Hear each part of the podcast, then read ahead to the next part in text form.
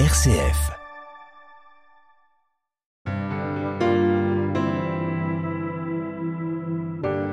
Nommer, c'est donner une existence.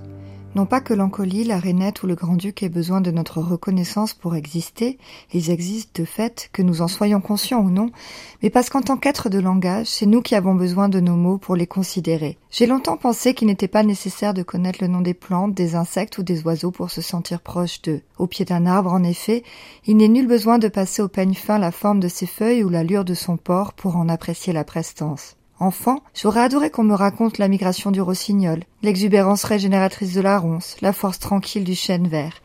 À défaut, je cultivais ma relation au monde vivant dans le silence et la solitude, loin de tout vocable pour la décrire.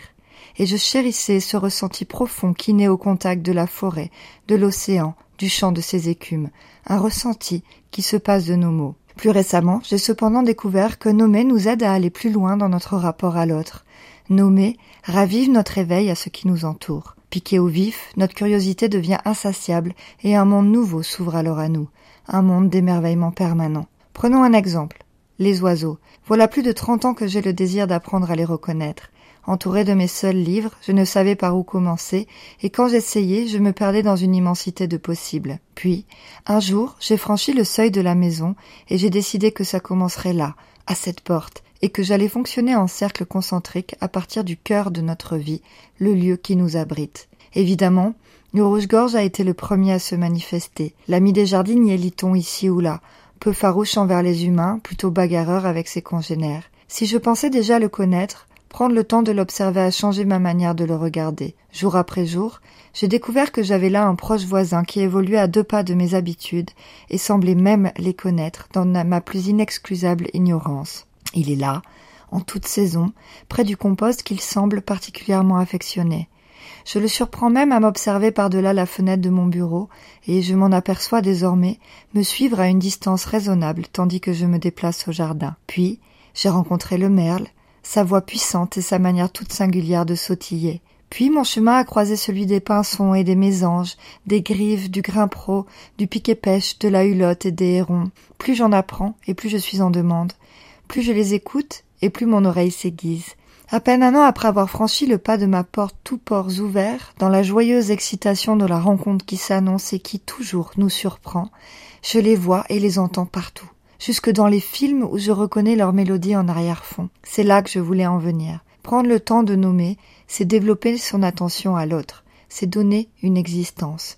Il ne s'agit évidemment pas de dresser un catalogue, de cocher dans une tout doux tous ces noms que nous aurions intégrés comme une énième froide et désincarnée. Il s'agit de s'éveiller à la richesse du monde vivant qui nous entoure, de s'émerveiller des migrations de ces êtres de quelques grammes qui traversent mers et continents au gré des saisons, de se demander si ce rouge-queue que l'on observe là, dans ce documentaire sur les sambourous au Kenya, en train de boire dans la flaque qu'un éléphant a su faire jaillir de terre, ne serait pas par hasard le même que celui qui niche sous le de la terrasse.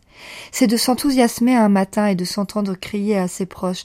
Le rossignol est revenu Le rossignol est revenu. Parce que redéfinir notre place sur cette planète, et donc notre manière de percevoir et reconnaître les autres espèces, ainsi que leur droit à exister tout autant que nous sommes, sont au cœur des transformations que nous avons à mener, Apprendre à nommer est une des pistes que nous pouvons explorer. C'est probablement pour cette raison que certains scientifiques bravent les traditionnels protocoles faits de chiffres et de codes pour nommer les êtres qu'ils rencontrent, pour crier haut et fort qu'il nous faut reconnaître leur existence particulière, leur singularité.